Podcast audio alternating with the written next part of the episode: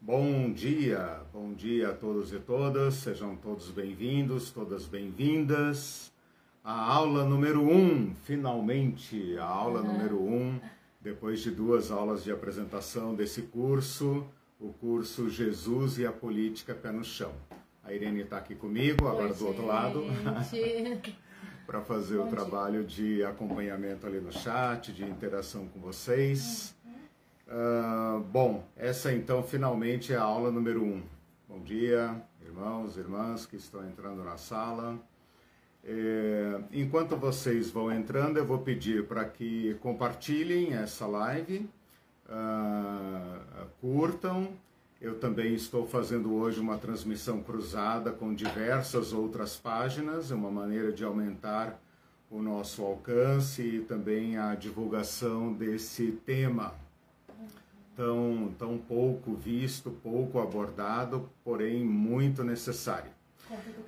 Lembrem-se também do nosso canal no YouTube, é, que já passou de meio milzão de inscritos, né? Um milhão, gente, é, milzão. Meio milzão de inscritos, muita gente leu um milhão, mas as palavras têm poder, se eu acreditasse nisso, né?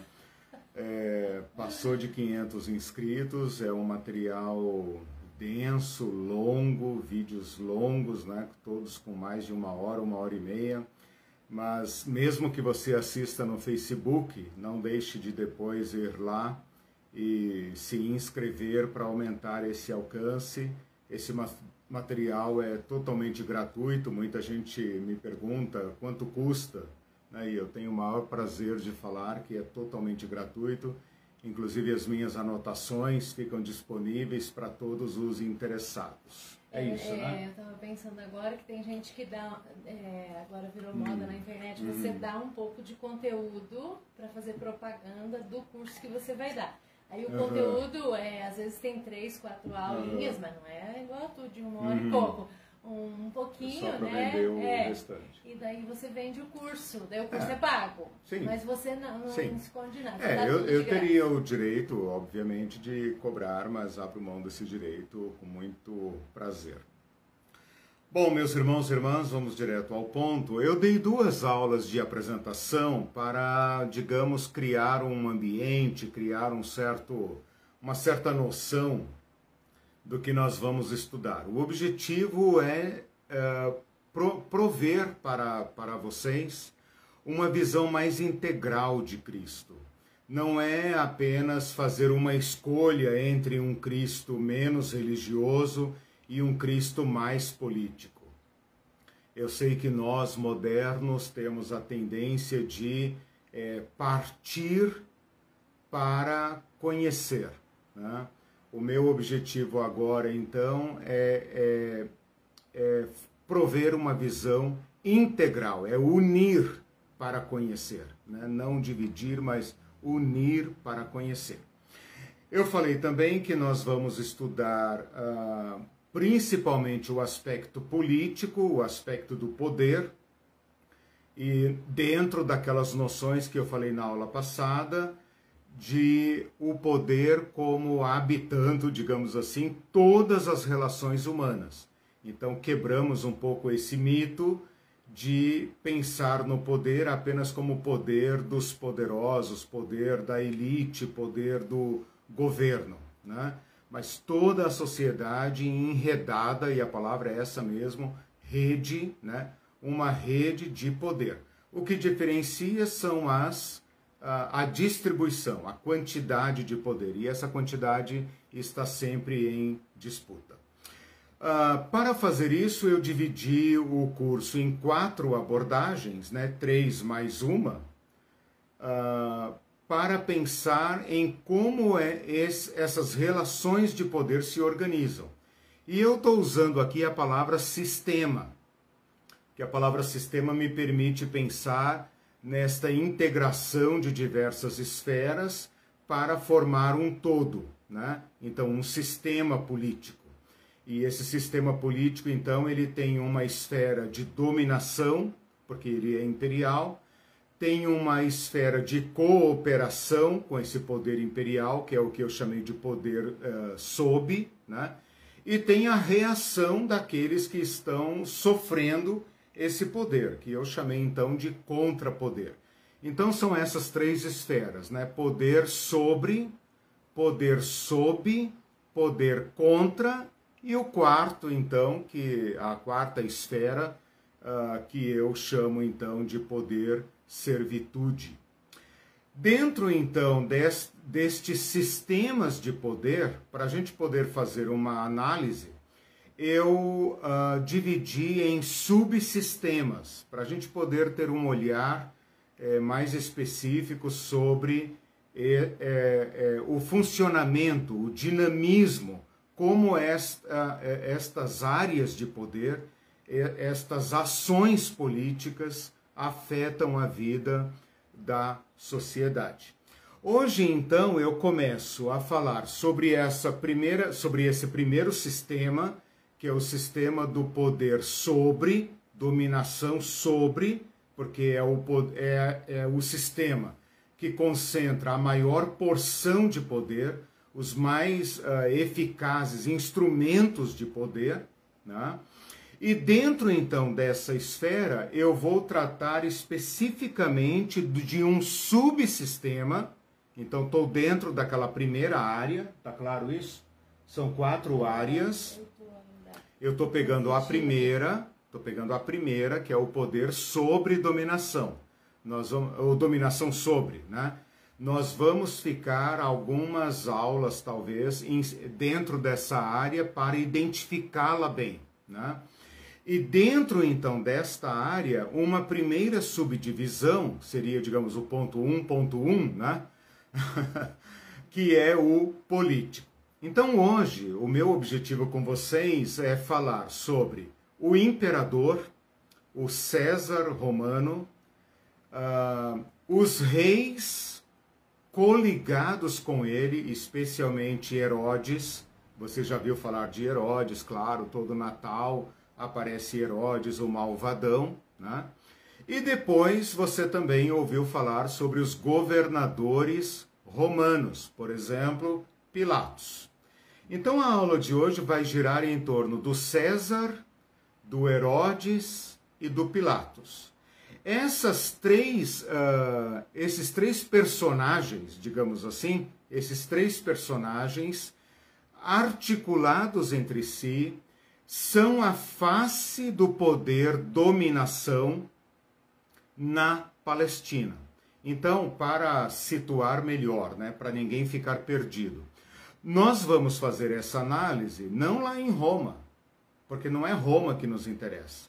O que nos interessa é o ambiente de Jesus. Né?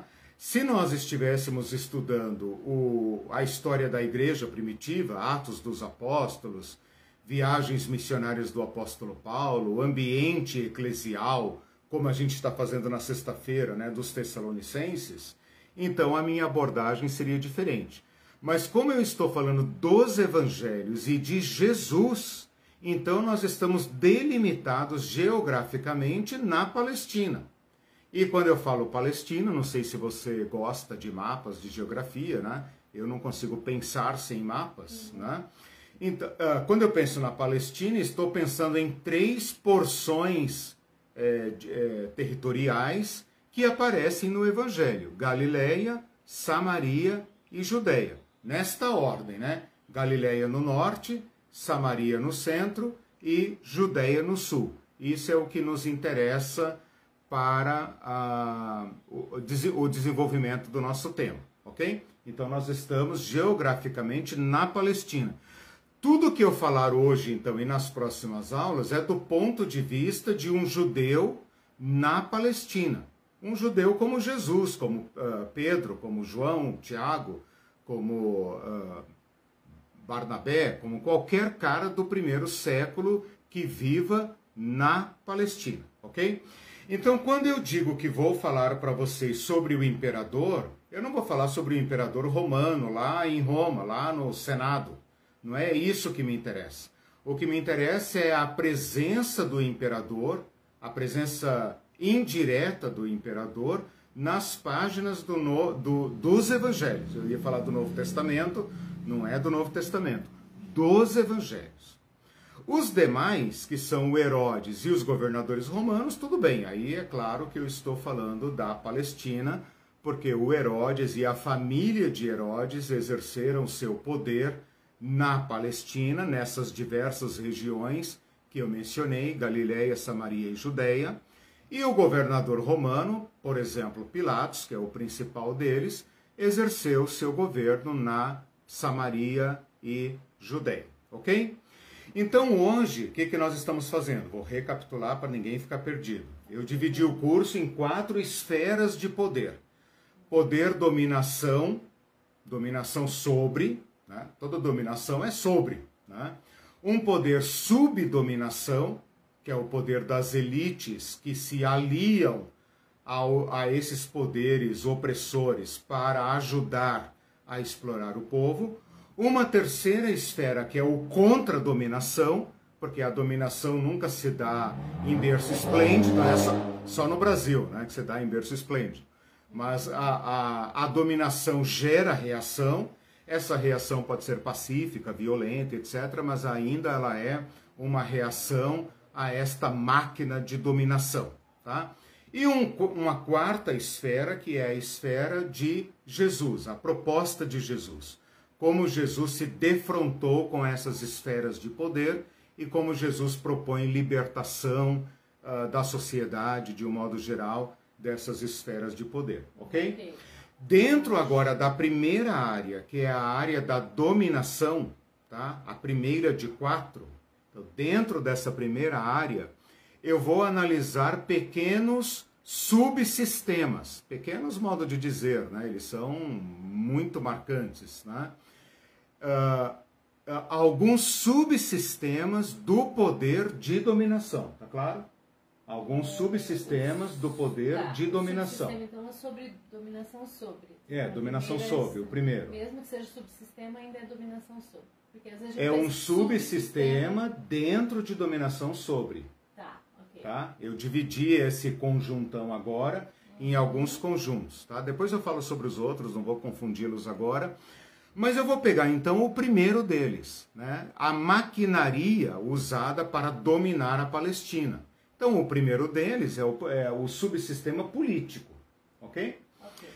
Nesse subsistema político, eu quero que vocês prestem atenção, eu quero tirar assim da, da, das sombras, né? tirar do esconderijo, esses personagens que você conhece assim meio que indiretamente, como personagens do Natal, personagens da Semana da Paixão, né? Você assiste um filme, daí tem um galã que faz o papel de Pilatos, ou um galã, sei lá, que faz o papel de centurião e tal, e tudo fica assim meio romântico, e Jesus ali, pobrezinho, sendo é, crucificado sem muito sangue para não ofender né, os brios da cristandade.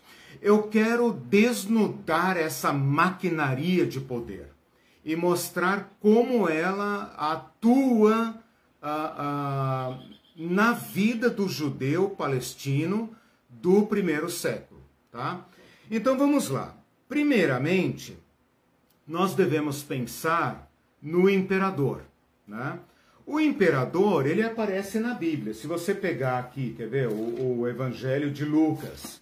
O Lucas é o mais, digamos assim, historiador, né? o mais didático, o mais helênico né? Do, dos evangelhos, o mais helenista. No capítulo 2, versículo 1, ele fala assim: Naqueles dias foi publicado um decreto de César Augusto, tá? Então o César, ele aparece nas páginas da Bíblia. Lá no capítulo 3, quando ele vai falar do Jesus adulto, do João Batista adulto, ele fala assim: no 15 ano do reinado de Tibério César, já é outro César, ok? E quando se, dá, uh, se dão as narrativas do, da crucificação de Jesus, aí você vê então ali o nome de César, né? É, a lei de César, o costume, ah, se você não, não julgar esse homem, você é inimigo de César, ou então naquela narrativa do, do, do imposto, né? É, é lícito pagar imposto a César? Jesus pede a moeda, ah, de quem é essa inscrição? é de César. Então dê a César o que é de César e dê a Deus o que é de Deus. Então, desculpem. O César, ele aparece então como essa sombra, né? Mas do jeito como o evangelho fala, parece assim um cara minoritário, um cara assim que aparece ali na moedinha, mas o que, que é uma moedinha, né? A gente tem aí a, o tatu, né? O tatu, a onça no, nas nossas moedas de real, então parece uma coisa assim de somenos, apenas uma, uma coisa à toa, né? Então eu quero mostrar para vocês que não. Então vamos ao primeiro desses personagens. Hoje eu vou falar sobre o César, sobre Herodes e sobre Pilatos, tá? Que são a cara do poder romano na Palestina, tá? O poder romano se torna presente por meio destes personagens, ok? Então vamos ao imperador. É importante vocês saberem, não vou contar a história aqui, facilmente você vai lá no Wikipedia e tal, e tem toda essa história lá, com mil também, né? referências né? e tal. Não, não, depois não, eu penso... Específico não, mas tem... Não, tem, tem referências, mas aí são outros assuntos é. e tal, não... É difícil. É, é, melhor fazer uma pesquisazinha básica sobre é, Império Romano, se tiver interesse também, né? Claro. Bom, é importante vocês entenderem o seguinte: o império, o que nós chamamos de Império Romano, surgiu basicamente junto com Jesus. Quando eu digo junto com Jesus, junto com o nascimento de Jesus. Quando Jesus nasceu no, no ano 4 antes de Cristo, vocês sabem que tem um errinho ali, né? Então, é, supõe-se que Jesus nasceu nos anos 6 a 4 antes do ano 1, né? Antes do ano 1. Mas isso é uma mera, uma mera, um mero erro de calendário que não dá mais para corrigir. Uh, quando Jesus nasce, então, né, alguns anos antes de Cristo, alguns anos antes desta era comum, o Império Romano, como nós o conhecemos na história, havia acabado de surgir.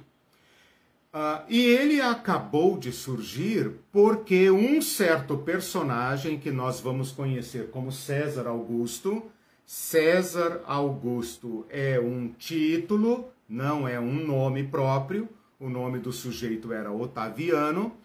Esse cara havia conseguido, após diversos tumultos por todo o império, disputas de poder entre outros concorrentes da mesma altura que ele, assassinato de mandatários, traições, golpes de Estado, guerras civis, esse Otaviano havia conseguido impor o domínio de Roma sobre toda essa extensão territorial que é hoje o mar Mediterrâneo. Então, desde a Grã-Bretanha até a Síria, né? Se você é ligado em mapa ou conhece minimamente a Europa ou a, né, o, o mar Mediterrâneo, você está entendendo do que eu estou falando. Esse homem, com a máquina de guerra, com as legiões romanas, havia conseguido estabelecer um governo único em todo este mundo que importa, que era o centro-sul de toda a Europa, o norte da África e toda a região oriental, até mais ou menos lá o rio Eufrates. É, este feito é tão grande, tão importante, tão inacreditável, que foi quase inevitável conceder plenos poderes ao César.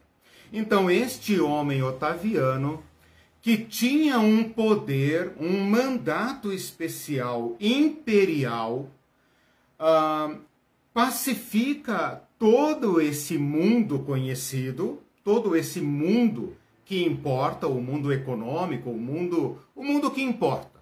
Ele foi até onde interessava a Roma, né? Não foi mais porque na época não lhe interessou. Uh, este homem então recebe do uh, Senado romano o título de Augusto. E esse título Augusto, como a gente pode perceber, ele tem uma conotação uh, semidivina.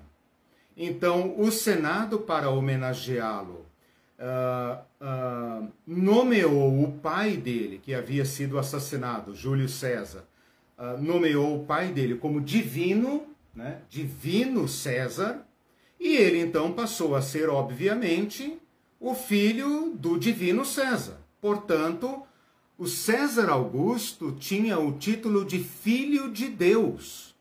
Filho de Deus.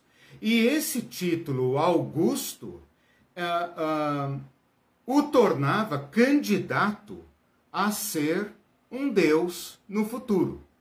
Então, o que é importante aqui é vocês entenderem o seguinte: esta, este feito político, este feito inacreditável, esta realização, essa conquista que diversos grandes generais do passado haviam tentado construir e nunca haviam conseguido, né? Nabucodonosor não conseguiu, nenhum imperador é, fa, uh, egípcio havia conseguido, Cartago não havia conseguido, uh, Alexandre não havia conseguido, os reis persas não haviam conseguido, ninguém havia conseguido jamais unificar os povos sob um comando único central e não apenas unificar, unificar e manter. Daí vem a ideia da Pax Romana. E essa Pax Romana se torna uma ideologia que convence os povos a submeter-se a Roma. Então é importante vocês entenderem que Roma não fez esta unificação apenas porque tinha o maior exército do mundo, como hoje fazem os Estados Unidos. Né? Não apenas porque tinha uma máquina de guerra como ninguém nunca havia conseguido antes é porque muitos povos saudaram a entrada dos, da, das tropas romanas. É porque muitos povos pediram ao César para incluí-los no Império Romano. Porque pertencer ao Império Romano trazia muitas vantagens. A vantagem de poder é, comercializar em paz, porque Roma matava os bandidos, né? prendia e matava Roma tinha uma marinha capaz de pacificar o, os oceanos e combater a pirataria. Então Roma conseguiu construir finalmente a paz. Por isso é chamada de Pax Romana. Na verdade, a Pax Romana é uma paz assim: ou você se alia a nós, ou nós te tomamos. Como foi que esta máquina chegou a Jerusalém? Bom, esta máquina então chegou a Jerusalém antes do Império, na época das grandes batalhas civis, por volta do ano 60 antes de Cristo. Então eu falei que esse império começou no ano 27 antes de Cristo.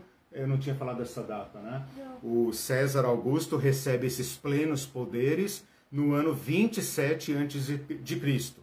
Portanto, 20 e pouquinhos anos antes do Cristo nascer. Né? Um,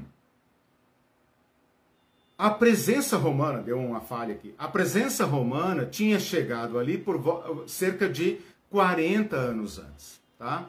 E, e havia chegado ali por causa de uma disputa interna entre os judeus.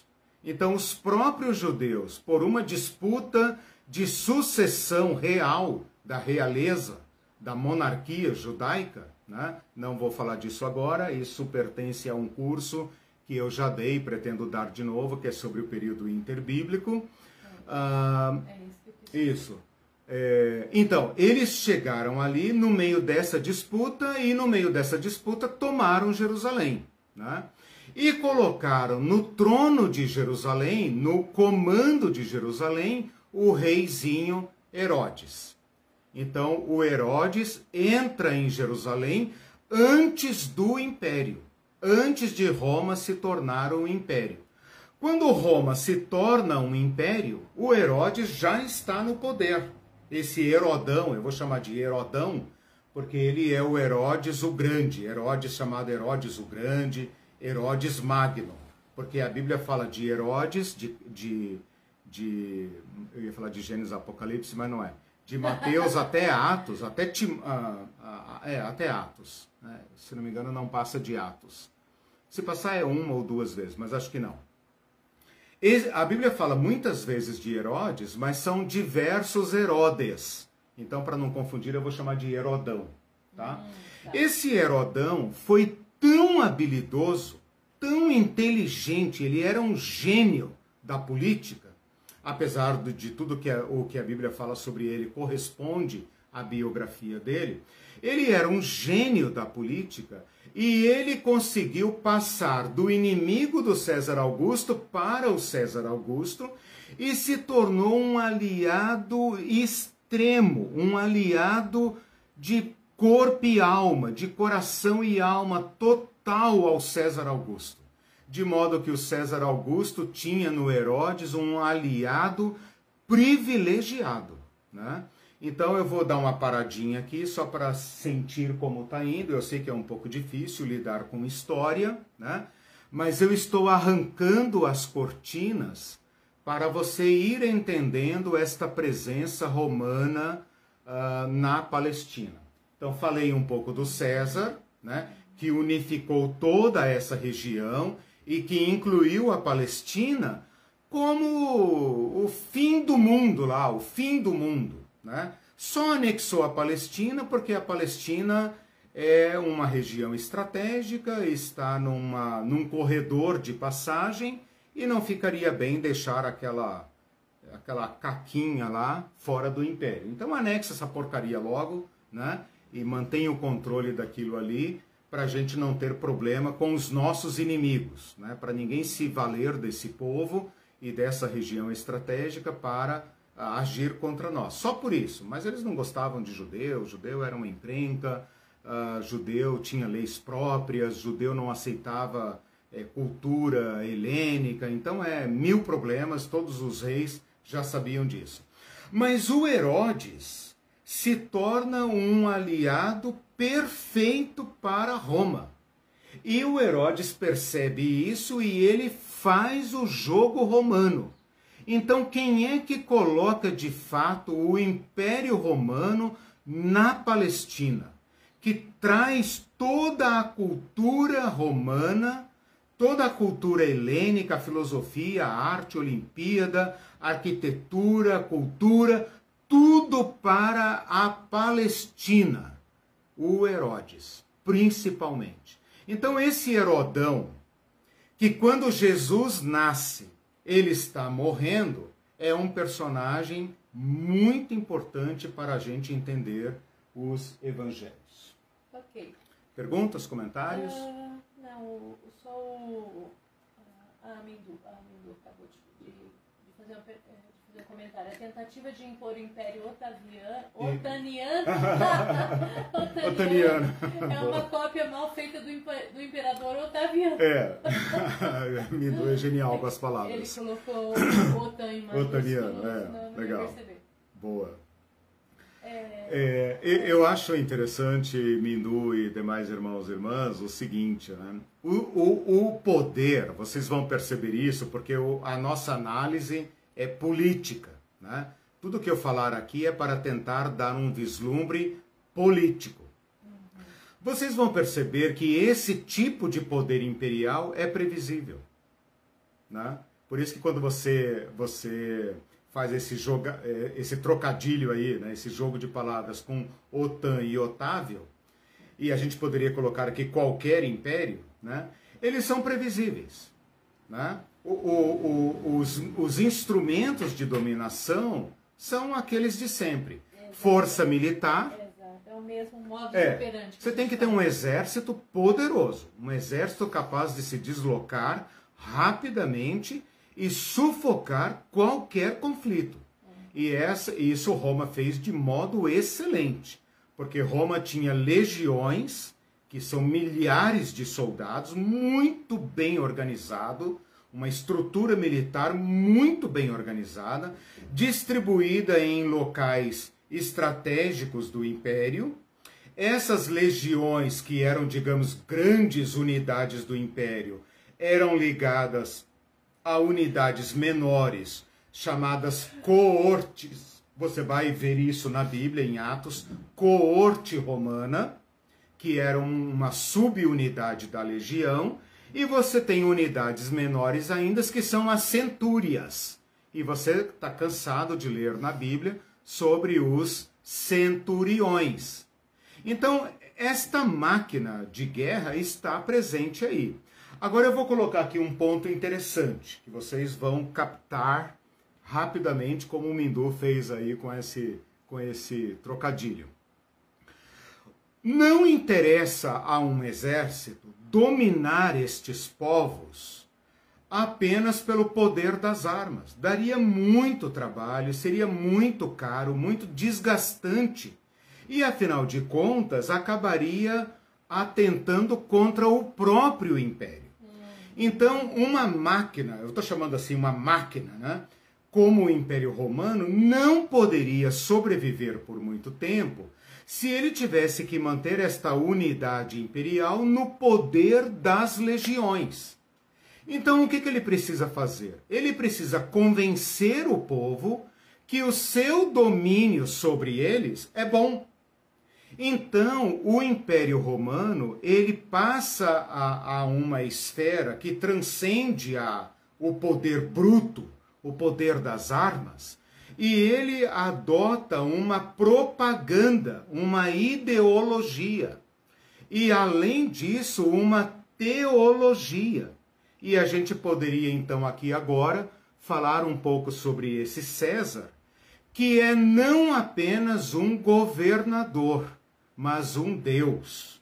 Então aqui nós precisamos fazer uma análise e um exercício muito importante, muito importante nós vamos ter que colocar de lado a, a ideia que nós temos, o conceito que nós temos de um poder político. Né?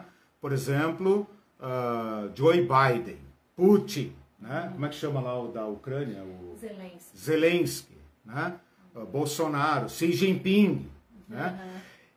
Isso para nós, esses para nós, são os mandatários são aqueles que exercem o poder executivo. Né?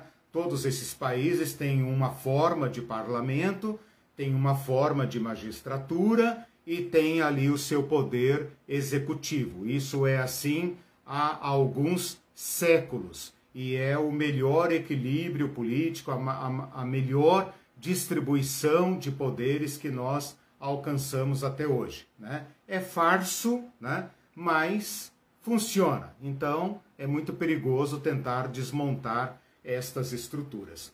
Não é assim no Império Romano. E não tem como comparar diretamente, indiretamente nós podemos traçar comparações. Mas diretamente nós não temos como comparar. Por quê? Porque o Império Romano, ou aquela Roma que se tornou imperial, ela tinha uh, muito bem estruturado um Senado, um parlamento poderoso, um parlamento atuante, que concentrava um grande naco de poder, inclusive governava algumas regiões. Então você vai ter províncias senatoriais e províncias do império, províncias do César. Né? Uh, Além disso, você tem o direito romano, que inovou de modo supremo tudo que o mundo civilizado uh, conhecia até então: o direito romano, as leis romanas. O, o, o, o César, para matar Jesus, mesmo que Jesus estivesse sendo condenado como traidor, como bandido, né? teve que ter um processo legal. Pode ser um processo legal falso, é, forjado, mas tem que ter um processo. Qualquer semelhança com o Brasil é mera coincidência. Vejam, o império ele ele mascara a sua brutalidade por diversos mecanismos.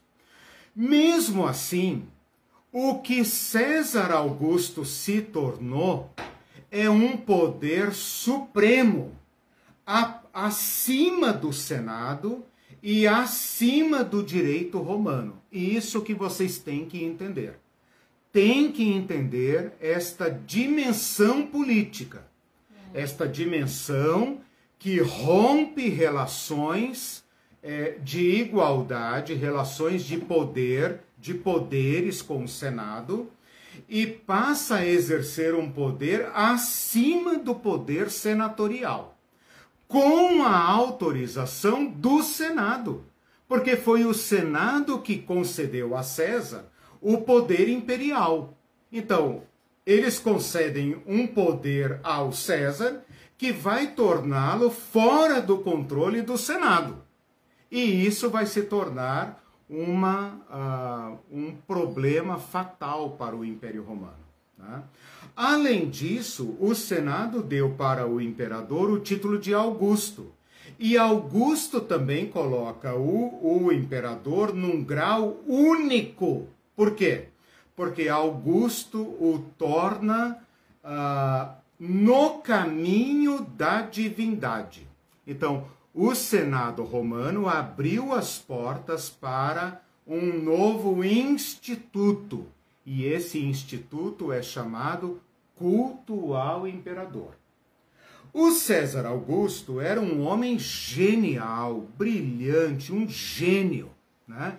honrado e elogiado supremamente. Então, ele não conseguiu esse título porque ele, senão ele ia fechar o Senado. Não, ele de fato era um homem genial, pelo menos o que se fala disso, um homem ponderado, justo, quase um deus na terra. Então o título que deram a ele foi assim: como pode um homem desse? Né? Como pode um homem tão bom? Esse homem só pode ser um presente dos deuses. Conseguir o que esse homem fe, uh, conseguiu fazer, essa unificação, é um favor dos deuses. Então esse homem ele, ele é a bênção de Deus, ele é o filho de Deus. Então ele está a caminho da divindade. Como eles não queriam transformar um homem vivo em divino, o que, que eles fizeram? Honraram o pai dele. Tipo, o pai dele agora está no panteão dos deuses, junto com todos os grandes deuses, e eles garantem a bênção do Império Romano se vocês se sujeitarem ao filho deles, escolhido pelos deuses. As províncias orientais, que já estavam acostumadas com imperadores deuses, começam a pedir licença para cultuar César Augusto.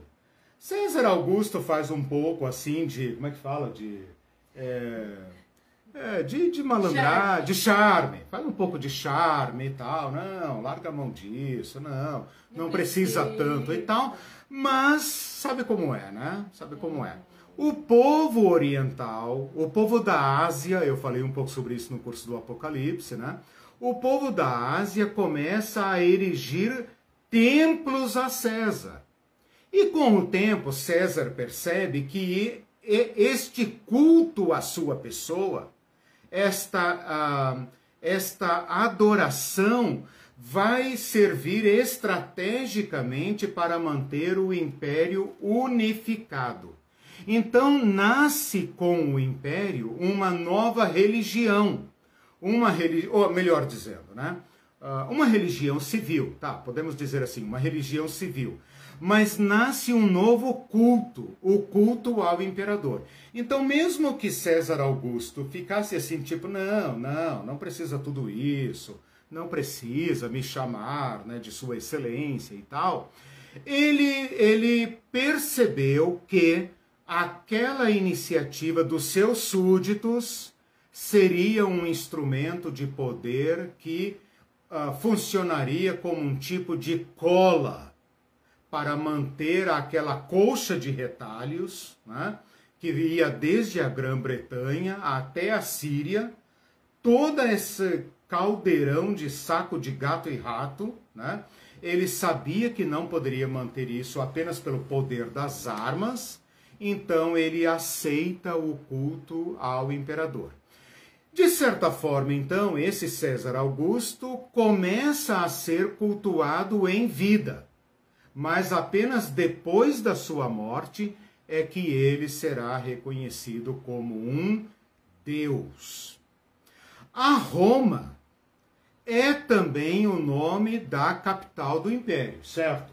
Roma é o nome da cidade eterna que está lá até hoje, que serviu de capital a esse império, o centro, o centro do mundo é esta Roma. Mas Roma não é apenas o nome da cidade. Roma também é o nome da deusa da cidade, portanto, da deusa do império. Então é muito importante que vocês entendam que este personagem, César Augusto e seus sucessores, estão acima de todo o mundo. Estão acima do Senado, da magistratura, do direito romano, da política, estão acima dos reis que ainda existiam, estão acima uh, de qualquer poder. Acima dele, só os deuses lá em cima. E nós dependemos deles para uh, sobreviver, para ter paz. Então entendam isso. Nós estamos diante de um poder nunca dantes visto na história. Nós estamos diante de uma configuração que naquela época foi percebida como a maior engenharia política da história da humanidade. E esta máquina vai durar por séculos, por pelo menos 500 anos, se a gente considerar, se a gente considerar apenas o Império Ocidental. Se a gente considerar apenas o Império Romano Romano. Se a gente de, se a gente considerar a parte oriental do Império Romano vai durar é, uh, 1500 anos. Então é, é, é a maior realização política do, de todos os tempos. Lembra que o Hitler, quando estabeleceu o seu Reich, né, não sei como é que fala em alemão, o terceiro Reich, ele falava vai durar mil anos. Né? Ele queria ser maior do que o Império Romano. Né? Bom, vou parar aqui mas absorvam esse conceito, tá? A gente não tem tempo de ficar é, dando muitas informações, mas é importante você entender que aquele César que nunca visitou a Palestina, porque a Palestina era merreca demais para receber a visita de um imperador, estava presente lá por meio da cultura, por meio de templos, por meio do culto, por meio dos seus representantes, dos seus puxa-sacos por, por meio das legiões, por meio da máquina fiscal. Então ele estava presente lá. E não estava presente como um exército que invade o outro. Não é isso. É como um Deus. É como um poder totalizante. É como um poder total. É isso que o cidadão da, da, da Galileia, de Samaria, de Judeia tinha que entender nós estamos debaixo de um poder total, um poder como nunca se viu. Né? Eles oferecem tudo para nós, até uma religião. Então você não precisa de nada fora do Império Romano. Só precisamos desta grande deusa Roma e seu representante na terra, o César da vez. Ok. Uh, o Israel de Oliveira diz: hum. a culturação é a arma mais poderosa. É verdade. E, uh, e o Celso, uh, se adiantando já ah, um pouquinho, sim. ele diz assim: os herodianos, seguindo a já lógica de uma subserviência política, o Herodão, sim. ao Império Romano, se opunham a Jesus mais em relação à convicção política do que religiosa. Sim, sim. Não boa. é isso que vemos em igrejas neo-herodianas da atualidade, em que há subserviência ah. a servir o poder político dominante do que a servir a Cristo. É. O termo, o tipo de mermão religioso uhum. não age de modo mais terrível politicamente, uhum. ameaçando religiosamente o rebanho? Sim.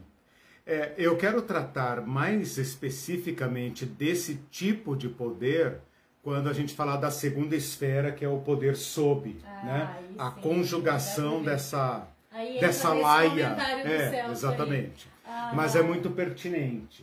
Tem vários comentários aqui. Sim. Ah, o Israel diz, vixe, superou o milênio. É, o é. Abel diz assim, porque, Hum. porque ao divi- divinizá-los, você os torna intocáveis, Intocáveis. e inquestionáveis. Inquestionáveis, exatamente. É, é- é boa, boa observação. Por quê? Porque o Império Romano ele tem a sua formalidade. Ele tem o Senado. O César não fechou o Senado. Tem a magistratura, né? Por exemplo, Pilatos ele atua como um juiz romano, né? No julgamento de Jesus. Então, assim, o, o César ele não ele não ah, fechou estas esferas de poder, mas ele foi colocado acima, exatamente isso. E a ideologia, né? O Israel eh, tocou no ponto da cultura. Veja, os gregos haviam fornecido já esta cola cultural, né? Então você tem toda a razão. A cultura ela funciona como esta ah, esse instrumento de dominação. Os gregos já tinham feito isso desde Alexandre, muito bem feito. Os romanos, muito espertos, muito pragmáticos, muito inteligentes, não combateram a cultura, a cultura helênica. Pelo contrário, a absorveram e a usaram em seu próprio benefício. Então, o Império Romano, ao perceber que os gregos já tinham feito o serviço de colonizar ideologicamente os povos orientais, já tinham feito esse serviço prévio para, para os interesses de Roma, não teve dúvidas. Anexou Roma com toda a- os gregos com todas as honras, né? dominou, etc. Mas absorveu toda essa cultura helênica. Por isso que nós falamos cultura greco-romana. Né? É uma dominação greco-romana. Todos os deuses romanos, ah, ah, gregos, foram latinizados.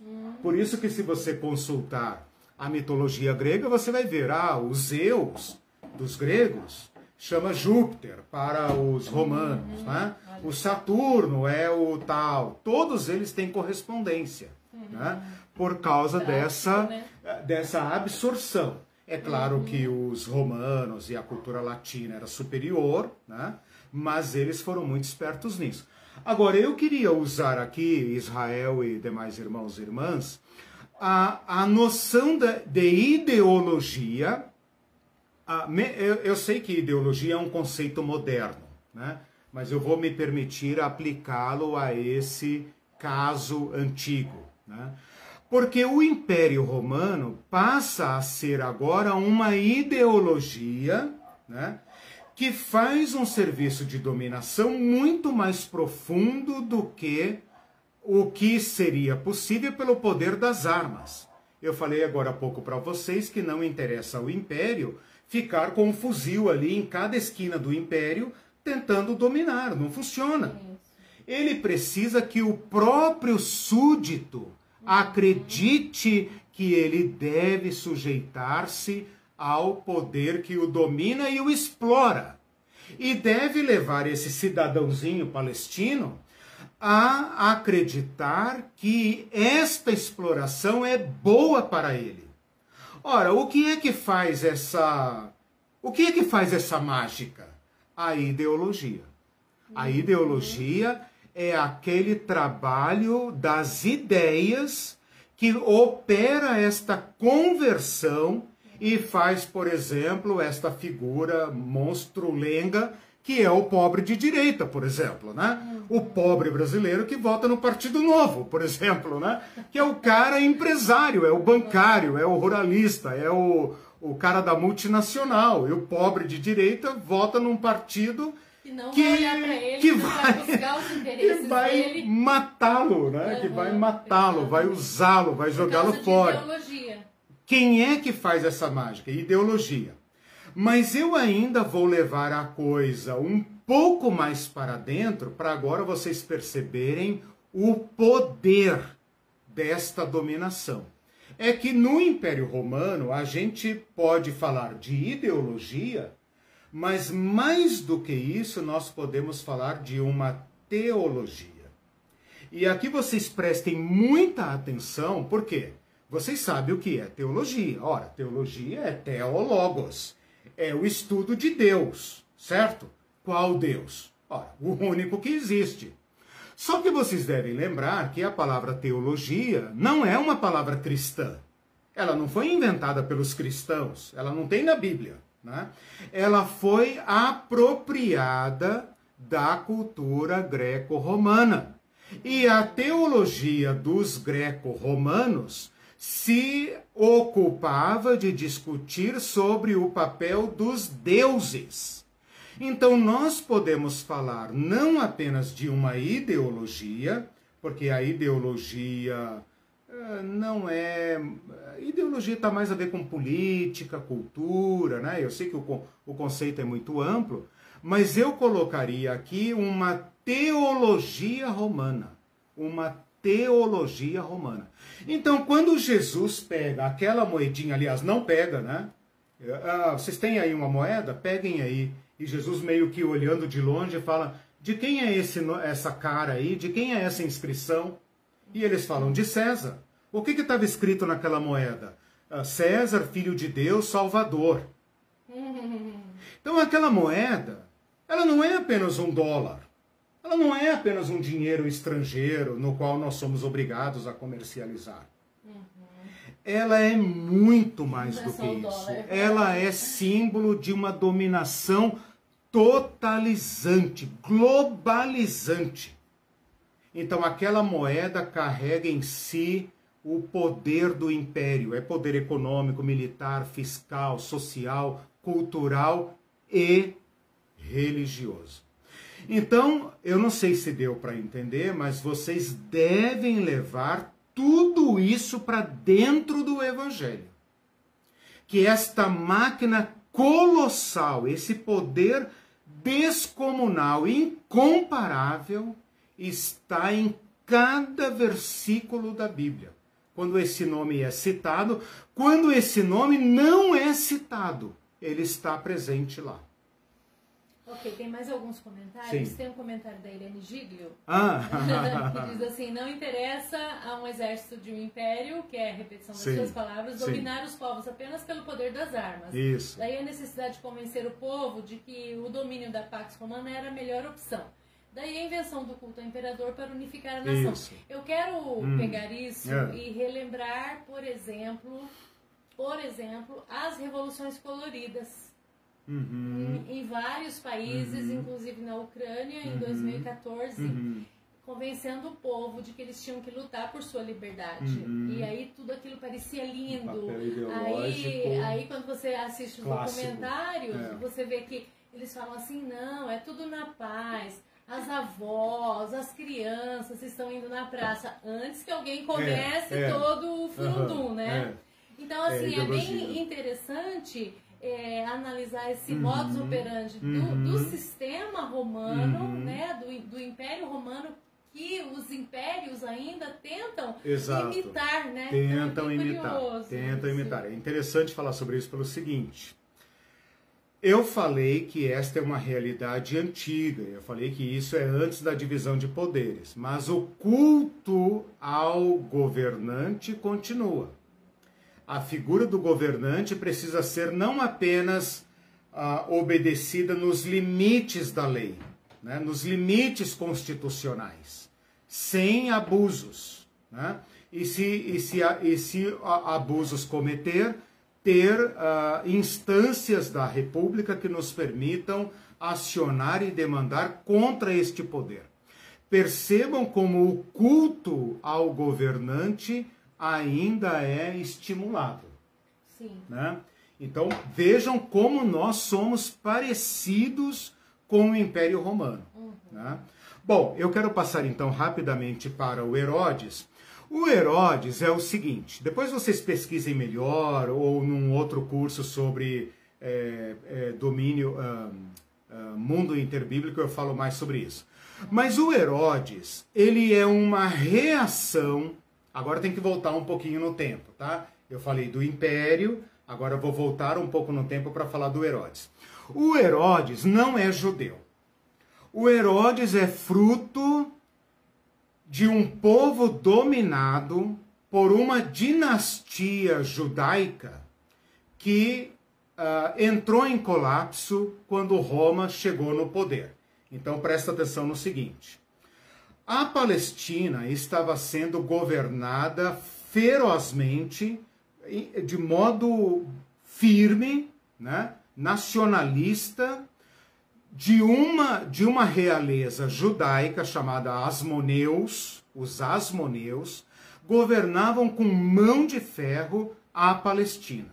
E um dos povos dominados à força na marra foi o povo de Herodes, os Idumeus, descendentes dos Edomitas do Antigo Testamento. Quando Roma chega no pedaço, o inimigo do meu inimigo é meu amigo, né? A família de Herodes, percebendo, não é o Herodes ainda, o pai dele, percebendo que era a chance que eles tinham de se livrar daquela picuinha dos judeus diante de um magnânimo poder romano, não teve dúvidas, aliou-se aos romanos. Ganhou a confiança dos romanos e passou a exercer um poder político sobre os judeus. Então Roma tira os asmoneus do poder político e os devolve ao templo. Ao templo e ao sinédrio. Então presta atenção de onde vai nascer o poder do sinédrio e o poder de Anás, Caifás e do Satanás. Né? É tudo da família. Né? O Herodes então passa a partilhar esse poder. E ocorre muitas disputas de poder entre os judeus. Esses judeus não se conformam, porque os judeus não aceitam essa interferência romana, né? Para eles é uma aviltação essa interferência romana. Então, o que, que eles fazem? Eles entram em guerra entre si. E Roma não tem, uh, não tem saída a não ser massacrar os judeus, tomar de fato os uh, o poder uh, total de, da, da, da Judéia toda. Né? Isso é feito com muito derramamento de sangue. Então agora eu quero colocar aqui um elemento muito importante. Você tem que colocar sangue em cada página do Evangelho. Senão você não está lendo o Evangelho de Jesus. Porque esta dominação não se deu a não ser mediante sangue. E não é o sangue de Cristo, não. Não é o sangue de Cristo tem poder, não. Uhum. É o sangue de Cristo será apenas um sangue de rios de sangue que Roma derramou para obter o, o controle desta região. Por quê? Porque os judeus ah, usavam de forte resistência a essa dominação. Tá? E como havia judeu no império inteiro, era muito delicado forçar a barra sobre eles e colher como efeito indesejado uma, uma rebelião judaica. E ninguém queria problemas. Né? Então os judeus se tornam aí uh, um problema dos povos. Né? É, o, a, o problema judaico é muito antigo. Né? Uh, Hitler não foi o primeiro e não será o último a tentar resolver esse problema. Né? Problema, claro, vocês me entendem, eu estou usando a expressão que os políticos usam. Né? É o povo de Jesus, é o povo vítima. Aqui, né? Aqui são vítimas, agora são algozes, né? Mas aqui nessa situação são vítimas do imperialismo.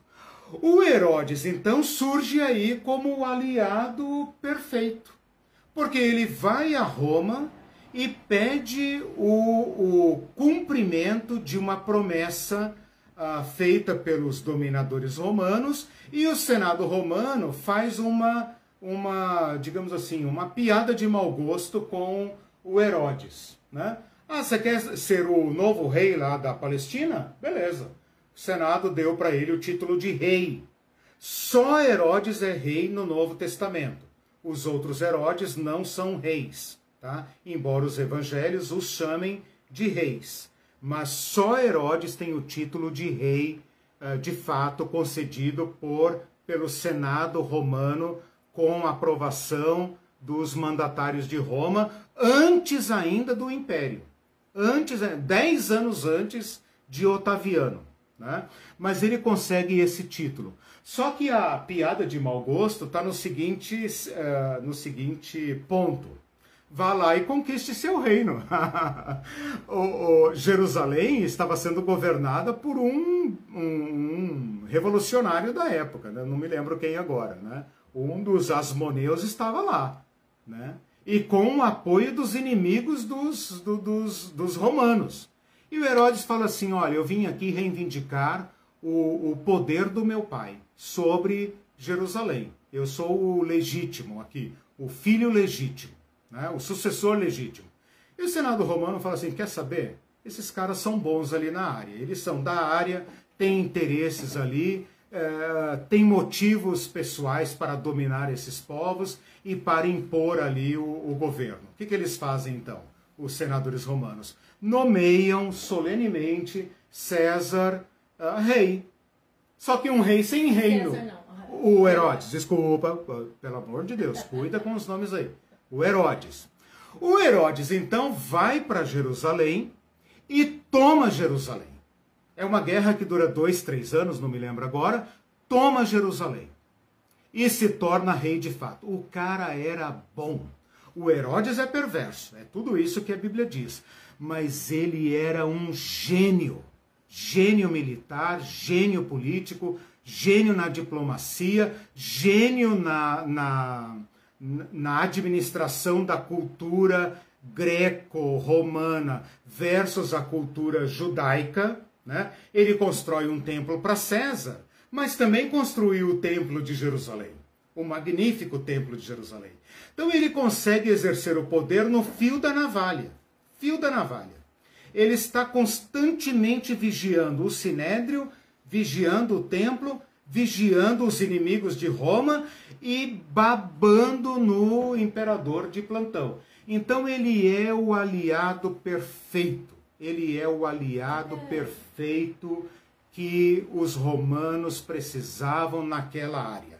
E ele cumpre o seu papel com maestria, com maestria. Porque se qualquer pessoa levantasse a cabeça, a solução era uma só: sangue. A, a Pax Romana é uma ideologia nesse sentido, né? Se você ficar quietinho, se você cumprir seu papel, não pisar fora do, da, da risca, né? Roma não se, não se mete com você. Se Roma te perturbar, dane-se você é uma bênção para você que nós estejamos aqui, então não reclame. Né? Agora, se você levantasse a cabeça contra César, a resposta era uma só: derramamento de sangue. Então, em Nazaré foi derramado sangue, em Cafarnaum, cada lugar que Jesus pisou tinha famílias vítimas da violência. E quando os romanos entravam, não é para matar um ou dois, é para fazer um desastre para que os judeus não se atrevessem a se rebelar. Agora você entende porque o Anás e o Caifás falam assim: se nós não segurarmos esse homem, virão os romanos e tomarão o nosso lugar. Então é melhor matar esse homem do que todos nós perecermos. Entende? Sem esse enquadramento da violência política, você não, não, não entende o, o, o contexto, o, o, contexto, o, o, clima do Evangelho. Uhum. Então, esse é o que eu queria falar sobre o Herodão, né? maiores informações você precisa pesquisar. Só para concluir, o Herodes morre, assim como vocês sabem, Mateus 2. Mateus 2 está falando do Herodão. Basicamente, o Herodes Magno, esse Herodes o Grande, esse gênio da política, ele aparece apenas ali, em Mateus 2. Fora dali, todo o outro Herodes que a Bíblia mencionar é parente desse Herodão, é o Herodinho. Né? Então veja, quando esse Herodes Magno morre, o Herodes havia matado quase todos os seus uh, filhos, porque não é o Herodão, porque não confiava em ninguém, ele morreu quase paranoico. Ele morreu eh, ensandecido, completamente louco, matando uh, quase todo mundo, desconfiando de quase todo mundo. Mas restaram quatro uh, filhos, quatro filhos que ele não conseguiu matar. Né? E esses quatro, então, todos eles se auto-intitulam sucessor do pai. E como não conseguem se entender, correm para Roma e vão ao César Augusto dizer: Nós queremos uh, herdar o título uh, real do nosso pai. E o César Augusto, muito inteligente, muito ponderado, muito justo, né? pediu tempo para pensar, meditou, consultou os sábios da época e tal, os políticos, os próprios judeus que também foram lá falar contra e a favor, etc. Porque não gostavam de Herodes, porque Herodes não era judeu e isso feria os brios dos judeus, né? E Herodes sabia disso, por isso vivia numa queda de braço violenta com os judeus, portanto, a chacina dos meninos de Belém é perfeitamente possível e coerente com o relato desse Herodes. O César Augusto fala assim: olha, eu cheguei a uma conclusão. Vou dividir os domínios do Herodes, do pai de vocês, em quatro, quatro, e vou dar um pedaço para cada um. Por isso se fala na Bíblia tetrarquia. Fulano, o tetrarca. Tetrarca. O que governa, arque, o que governa um quarto.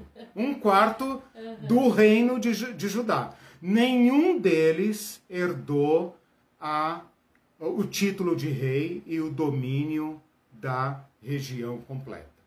O mais velho, chamado Arquelau, que aparece em Mateus capítulo 2, herdou a parte principal, a, coroa, né, a joia da coroa, que era a Judéia, e recebeu um título provisório de etnarca.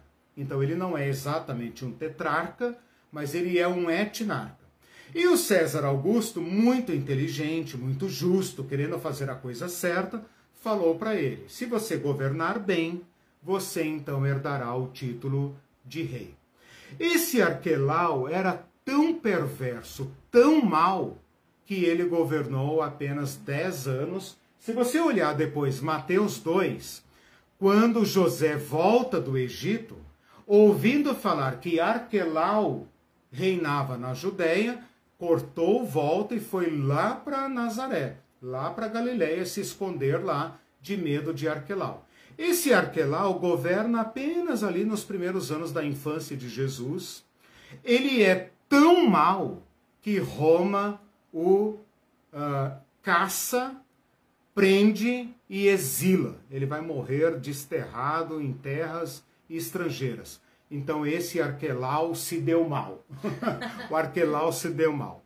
Os outros Herodes que você vê na Bíblia são aquele o Herodes que mandou matar João Batista, o Herodes que aparece na crucificação de Jesus e tal, o Herodes que tem raiva de Jesus, que quer matar Jesus.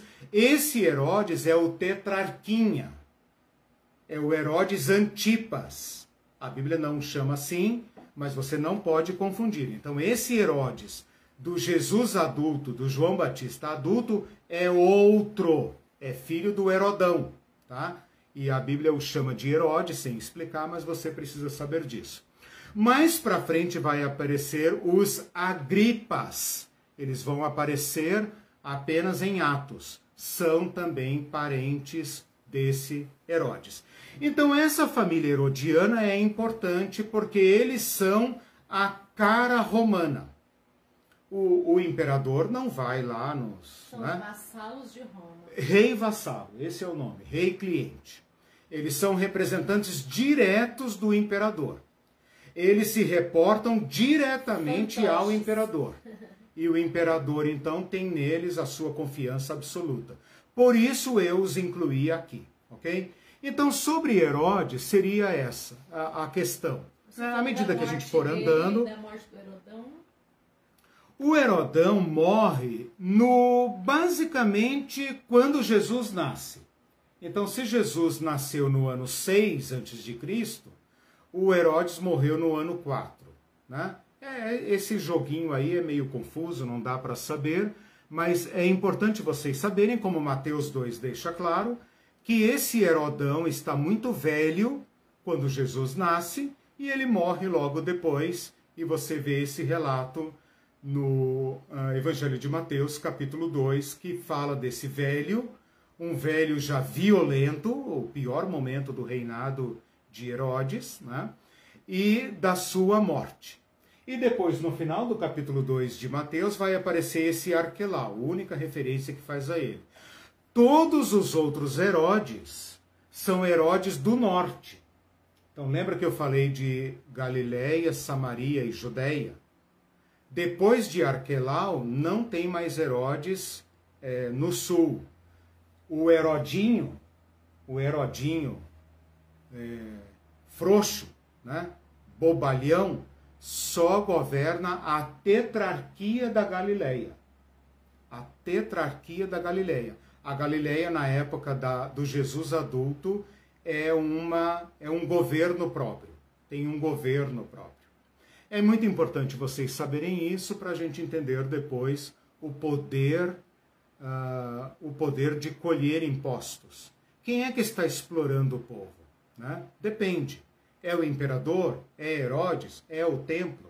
São todos esses juntos? Né? Então nós temos que saber isso, não apenas por né, curiosidade histórica, mas para arrancar a máscara e desnudar, revelar esses poderes que estão nas páginas do Evangelho. Tem tempo para alguns comentários? Sim, tem.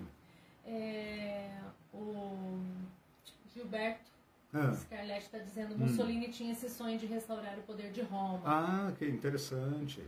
O... É o sonho de todo déspota, né? É. Ser um grande domínio, né? ser cultuado. Né? O fascismo, o fascismo que a é. gente tanto fala, é um cópia e cola do Império Romano. Uhum. E o fascismo é. é Porque eles é, são nacionalistas. É, do, é né? é dos italianos, né? De, de Mussolini, né? Porque a, a, Pax Romana, ela leva a um nacionalismo. Leva a um nacionalismo. Total. Eu tenho até medo dessa palavra. Exatamente. Por quê? Porque Roma passa a ser uma divindade. Uhum. Roma passa a ser a, a, a, incorporação do império é o imperador. Né? O fascismo italiano, que depois né, expandiu aí para o mundo inteiro, inclusive o Brasil, é o sonho de todo dominador, governar com poderes totais, mas não como um monstro. Não como um monstro. Uhum. Ele não quer ficar matando pessoas todo dia, todo dia. Eles querem que o povo o adore. E adore o Estado que ele personifica. Então é o fascismo. Com, certeza, claro que o fascismo é um nome moderno, né? Mas a palavra fascismo, se você pesquisar a etimologia, eu adoro a etimologia, ela vem do face, né? Do feixe, que era o símbolo do poder romano, que inclusive é uma, um feixe de varas. A palavra seria exatamente feixismo, feixismo, fascismo. Por isso que né? o aquele é. sociólogo fala fascismo. Fascismo, exatamente o, o, eu sei de quem está falando, o Souza lá, o Gessé Souza. É Gessé Souza. É. Fascismo, né? Ou, em português, feixismo, porque é um feixe de varas com um machado na ponta, significando o seguinte, poder de julgar e matar. Interessante, né? Então, feixe. ali é o feixe, daí vem a ideia do, do, do fascismo. O fascismo quer enfeixar uhum. todos os poderes numa personificação máxima, uhum. né? E ter um homem forte, um poder central Sim. que, que, que uh, faz convergir para ele um culto. Por que, que César quer ser adorado? Uhum. Por que, que Hitler uh, instigou imensamente o culto à personalidade? Mussolini uhum. e outros pequenos idiotas, né? Por aí. É, e, e quando a gente vê Inclusive a, Bolsonaro. a Revolução uh, Colorida a gente vê que não, é, às vezes não é assim tão diretamente ligado a culto de pessoas. Mas tem assim. Do Estado. É, do Estado. Do Estado. E glória aos heróis. O Estado é o heróis. pretexto. O, o, o, este líder encarna o Estado. Uhum. Entende? Ele é o amor pela pátria, que dá a vida pela pátria. Ele é o, o máximo. Né? Sim. e, e, nesse sentido ele personifica a ideologia, a, a, a, o modo de ser, né? o modo de exercer o poder. Uhum. Por isso que quando a gente vê, por exemplo, Brasil acima de tudo, como eu vi também os documentários do Ucrânia acima de é, tudo, são aspectos, são aspectos desse nacionalismo, é desse assustador. nacionalismo assustador. Uhum. E isso vai bater de frente não apenas com os cristãos, com os judeus também. Uhum. Com os judeus. Uhum. Né? Porque o modo de o judeu pensar o poder é totalmente diferente do modo romano. Uhum. Né? A, a cultura judaica, a filosofia de poder judaica é o seguinte: Deus governa. Deus governa. E abaixo de Deus ninguém pode ser cultuado. É a lei. É a lei de Yahvé que nos governa. É um tipo de Estado de direito, não democrático, mas de direito. Né? E essa, é, esse encontro com a máquina imperial romana gera escândalo no mundo judaico. E Jesus está nesse caldeirão aí. Uhum. Né? Ele é vítima desta opressão. Com certeza, parentes de Jesus foram mortos, crucificados, é, vendidos como escravo, queimados, com certeza absoluta. É impossível ser um galileu e não ter um parente que foi trucidado pelo Império Romano. Impossível. Impossível. A mortandade nessa época, olha só, no último século, fala-se em 200 mil judeus mortos. Só nessa nesse século que vai de antes de Cristo ao, ao, ao depois de Cristo. 200 mil judeus morreram. Isso porque tinha Pax Romana. Na Pax Romana. né? O Gilberto diz assim: inclusive Roma incentivava casamentos entre pessoas de diferentes culturas para amalgamar a sociedade. Isso, ok. E diz também ideologia, quando você falou da sim, ideologia para dominação e troca de favores. Sim, né? ideologia e troca de favores. Aí você vai entrar Sim, na, sim. No, Quando eu falar da, da, questão econômica, eu quero falar sobre isso. É. Porque o modo, o modo uh, romano de governar é hard, né? É hard power, mas tem também o soft power, né? que é essa coisa da honraria, da, da troca de favores, do clientelismo, uhum. né? A gente, a gente conhece tanto isso, né? Sim acho que basicamente. Tá. Ah, não, tem mais um comentário aqui. É... Eu preciso colocar mais um personagem rapidamente, daí terminamos Sim. por hoje. E a partir de como foi essa aula, eu vou administrando as próximas para ficar mais participativo, menos cansativo e tal. É, mas não tá, tá. cansativo. O Eduardo Medeiros disse: Meu hum. amigo, é incrível sua disposição em trazer seu vasto conhecimento para. Ah, obrigado. um abraço, professor, querido irmão. Obrigado. Olha só, tem um outro personagem que é que representa a, a cara romana. Ele é procurador. A gente o chama de governador ou pretor, né? Mas ele é, na verdade, um procurador. E às vezes então ele é chamado de governador ou procurador, né? O Gilberto Carletti, né, irmão, nós somos colegas de, de mesma profissão, trabalhamos numa procuradoria sabemos muito bem o que é um procurador. Né? Mas vocês todos aí, né, que eh, tiveram algum contato com a justiça ou com cartório, etc., sabe o que é um procurador. Um procurador é alguém que representa poderes de outro. Quando você constitui um advogado, você assina uma procuração para ele representar um conjunto de poderes. Então eu quero apresentar aqui para vocês o terceiro personagem, nós vamos falar muito dele nas próximas aulas, que são os governadores romanos, do qual o mais conhecido é, sem dúvida alguma, Pilatos, e é também o que governou por mais tempo. Mas é importante você entender como que esse sujeitinho entra no evangelho. E entra no evangelho e entra no credo dos apóstolos. O carinha, como é que fala lá? É, padeceu sob Pôncio Pilatos. Ah, né? verdade. Padeceu sob Pôncio Pilatos. O cara colocou o nome dele no credo dos cristãos, né? Credo, né? Credo, cruz credo, né? Mas olha só, por que, que esse carinha entrou nas páginas do Evangelho? Por causa do Arquelau que se deu mal. Né? Quando o Arquelau põe tudo a perder, ele é violento como o Herodão, mas não é inteligente como o pai, ele herdou apenas a brutalidade e ele começa a matar por qualquer coisa, cortem as cabeças. Ele matou pessoas dentro do templo.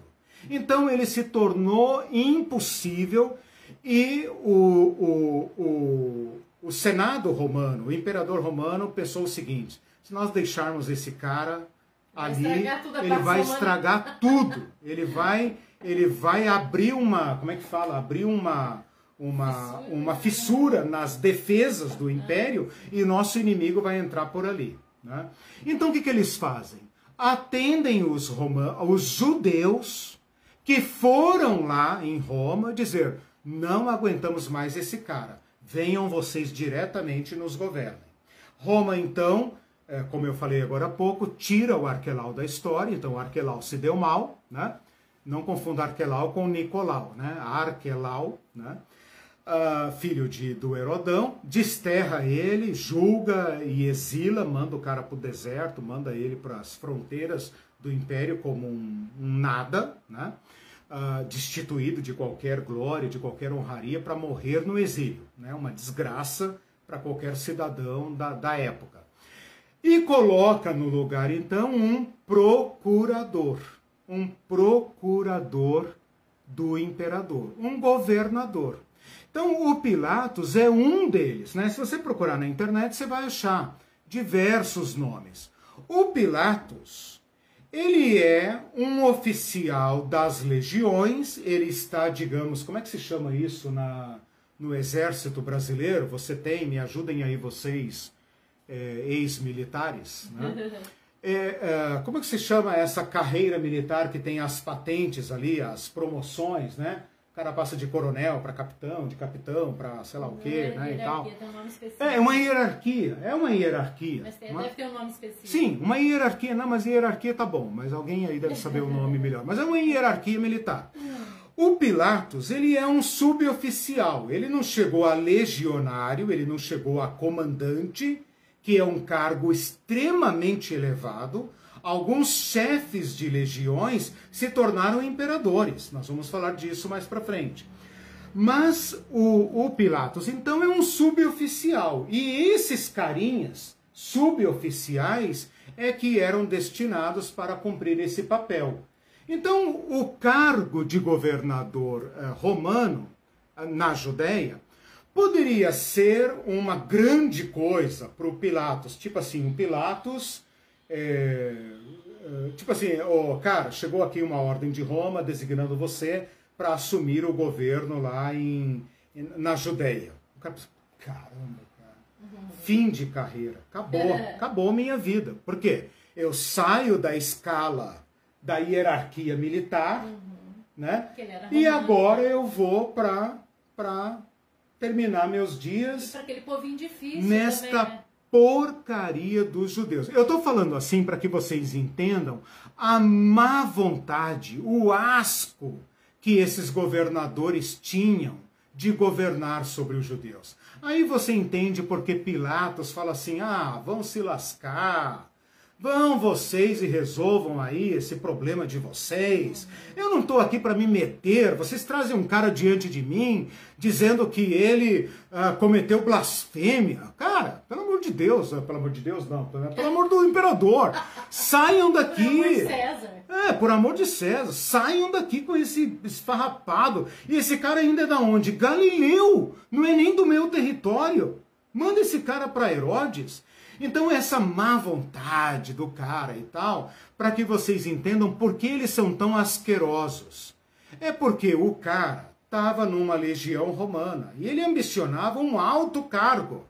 Pelo menos ser um senador romano, terminar os seus dias dono de um latifúndio maravilhoso em alguma propriedade do império e tendo seus dias de glória ou no Senado romano, ou quem sabe se os deuses lá do céu, né, o abençoassem, quem sabe até se tornar um César. Mas o pobre Pilatos foi designado para ser governador da Judéia. O que, que eles faziam então? A Judéia era um lugar para roubar o máximo possível, roubar o máximo possível. Por quê? Porque os judeus eram ricos, ou pelo menos o templo era muito rico. Eu vou falar disso mais para frente. Eu estou recortando assim em quadradinhos, né? E nós vamos falar disso mais para frente. O templo era muito rico. O templo era tipo a caixa forte do Tio Patinhas. Lembra aí vocês mais antigos que liam gibi, né? Que ele era uma caixa forte com muito dinheiro. Então, o que, que os governadores queriam fazer? Eles queriam corromper o, o, o, o sacerdote e tomar muito dinheiro. Eles queriam, pelo menos, já que eu vou ficar nessa, nessa, nesse quinto dos infernos aqui, então pelo menos que eu, que eu ganhe alguma coisa. Esses caras vão irritar tanto os judeus que vai levar finalmente a guerra judaica que acaba com a história da Judéia, de Samaria e da Palestina. Com isso, muito rapidamente, porque já estou esgotando o tempo, eu coloquei aqui três rostos. Né? Um rosto, o rosto de César, que nunca foi, obviamente, lá naquelas porcarias do, da Palestina. Né? Mas os, os dignatários da Palestina iam lá frequentemente. Herodes ia lá. Os filhos de Herodes foram criados lá. Então eles eram a personificação de Roma. A família de Herodes percorre todo o evangelho, desde o período interbíblico, passando pelo nascimento de Jesus, a chacina das crianças de Belém, e depois o Herodes Antipas, né? que mata João Batista e que está presente, ou pelo menos apoia a, a desgraça de Jesus, né? e é um perseguidor da igreja. Depois, um outro parente vai matar Tiago, em Atos capítulo 12. Depois, outro vai participar do julgamento de Paulo, né? o Agripa. Então, essa família percorre o evangelho e até as páginas do Novo Testamento e vai até a queda de Jerusalém. Ok? E depois coloquei um substituto deles, pelo menos na parte da Judéia, que é o procurador romano, que quando você, uh, do nada, né, quando você menos espera, eles aparecem ali na Judéia e os evangelhos não explicam, e eu então estou explicando aqui muito rapidamente como que quando Jesus é adulto, você tem o Herodes que governa o norte, né? um governador romano, o procurador romano, que governa o sul e Samaria, né? e o César, que está lá em Roma, mas que tem seu representante imediato aqui na Judéia, na Samaria e na Galileia. Esse é o mundo de Jesus. Uhum. Carregado de violência embaixo da ideologia da Pax e do culto ao imperador, que acontecia também na Palestina, porque Herodes erigiu templos a César na Palestina, né? Uh, esse é o mundo de Jesus. Então a gente se pergunta: por que Jesus vai a tal lugar, não vai a tal lugar? Por que Jesus nunca foi a tal cidade? Por que Jesus foi para uh, Gadara, por exemplo? Né? Então nós temos que entender um pouco dessa geopolítica para agora então tirar Jesus do piquenique, né? O Jesus paz e amor, que brinca, que não se mete em política e tal, que fala, olhem os passarinhos do que campo, é, as aves do céu, dê a outra face para o seu inimigo, uhum. e se ele bater, você dá outra, se ele bater, você dá outra, se ele bater, você dá outra, beija a sandália dele, né? Nós temos que tirar Jesus desse jardim de infância e colocá-lo aqui, e agora cada movimento de Jesus é um movimento é, é, é um movimento de uma peça num tabuleiro extremamente complicado. Eu coloquei aqui apenas três personagens e você já está com né, a coração ah, na boca, já tá né? Com refluxo. Espera a gente colocar os publicanos, as legiões, o sinédrio, As os fariseus. Que do lado para manter a Pax Romana. É, Você vai ficar mais revoltado. É, o, o, o, Celso falou dos herodianos. Uhum. os, os lazarentos têm um partido local para apoiá-los. Esses herodianos são o centrão do, da Palestina. que não permite o impeachment. Porque eles, eles, eles criam um partido para dar sustentação a uma família que é a cara de Roma uhum. na Palestina. Até isso Jesus enfrentou. E eles se aliam aos fariseus e aos saduceus para eliminar Jesus. Eliminar Jesus por quê? Porque Jesus está fazendo movimentos contrário aos interesses da família de Herodes e, portanto, contrário à família de. A, família não, ao Império Romano, do qual eles são representantes. E se eles criarem problema para Roma, criam problema para nós também. Então, mesmo que a gente não goste de vocês, saduceus, nem gostemos de vocês, fariseus, para matar esse cara a gente se une. Uhum. Para eliminar esse cara, a gente se une. É como esses partidos aí que se unem né, por um, por um é, objetivo escuso comum. Né? Uhum. Uh, para promover um linchamento, para promover uma, um, um processo forjado. Né? Então, é, é, nesse tabuleiro que Jesus se move. Tem um partido aqui herodiano. Os uhum. caras. Agora, quem você acha que participa desse partido? Né? O rabino lá de Nazaré, da pobre Nazaré? Não, né, cara? Os donos de terra, os caras que lucram com o comércio, com Roma, os zaqueus da Roma, vida. Né? né? Claro, claro. Né? A estratégia de poder é sempre essa. Você enriquece uma elite, essa elite passa a favorecer o império e ajuda a explorar a massa de pobres né, que estão perdendo suas propriedades até o ponto de chegar ao desespero né, e não ter opção a não ser seguir esse rabino que está aí. Pelo menos esse rabino que está aí fala em libertação, vamos pelo menos ver o que ele fala. Né? Então temos que devolver Jesus a este cenário aqui. Senão, não é o Jesus do Evangelho. Tá? Uhum. Antes de ler os comentários, nós estamos chegando no final, só queria lembrar o pessoal que isso é resultado de um estudo bem profundo da tua tese de doutorado. E não é só uma pesquisa. É, exato. Não é só uma pesquisa, viu, gente? É um conhecimento bem profundo de anos, né, para chegar nesse ponto, né? E, Ela está fazendo é propaganda. Muito, muito Isso é ideologia, hein?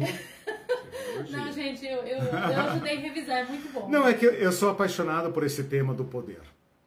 Quando eu Porque gosto, eu, acredito, eu, gosto, eu falo que eu gosto. Quando é, eu não gosto, eu falo É também, verdade. Né? Eu acredito, os cursos que ela não gosta, eu não chego, eu não chego a trazer para vocês. Uh, eu, eu sou apaixonado pelo tema do poder porque eu acho que Jesus tem uma proposta.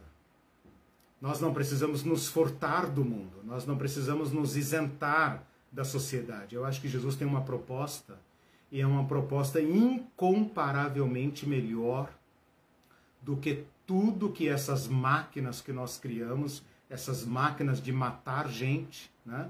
Porque toda essa maquinaria do Estado lá na ponta está matando gente. Nunca conseguimos incluir todos. Só a proposta de Jesus é que consegue incluir todos e garantir tudo para todos. É, os comentários. A Fabiana, hum. bem-vinda, Fabiana. Opa, Fabi. É, Presbítera. Diz assim, então a família de Herodes tem a marca do anticristo? Original, né? Original. Os primeiros anticristos, assim, originais. É, e o Mindu diz assim: como viver sob a espada nessa época, tendo que ouvir sujeitai-vos, entre aspas, às autoridades? Exatamente, mas aí que tá. Nossa, se isso, você isso põe um Jesus. Outra, se você. Não, é, isso aí é tema, é, é tema mais pra frente, é uma pergunta muito, muito avançada. É. Se a gente bota o Jesus no jardim de infância, aí fica fácil. É como eu falei, dá outra face, o cara bate, dá outra face, ele bate, dá outra face, ele bate. Você vai morrer de bofetada. E você acha que Jesus mandou você fazer isso. Né? Uhum. Agora, se a gente colocar Jesus no devido lugar, o Jesus histórico, quando eu digo histórico, não estou me referindo aos liberais, não. Estou falando o Jesus em carne o Jesus que pescou peixe para matar a fome, que dormiu porque estava cansado. e que fugia de um lugar para o outro, ou que recebeu avisos, cai fora daqui porque é, você vai morrer. Né? Esse Jesus que faz movimentos, que sai, que vem e tal, nós vamos então agora entender por quê. Então, esse Jesus real, o discípulo desse Jesus real, entregaria as ovelhas de Jesus ao lobo? Aí nós temos que entender. Né? E então a nossa interpretação será melhor. Porque nós vamos entender aqui o seguinte: o que o judeu, o que o Jesus judeu nos, nos ensina? A nunca idolatrar o Estado nem os poderes uh, a ele conferidos. Nunca. Os cristãos deveriam ser exemplarmente os melhores cidadãos do mundo. Por quê?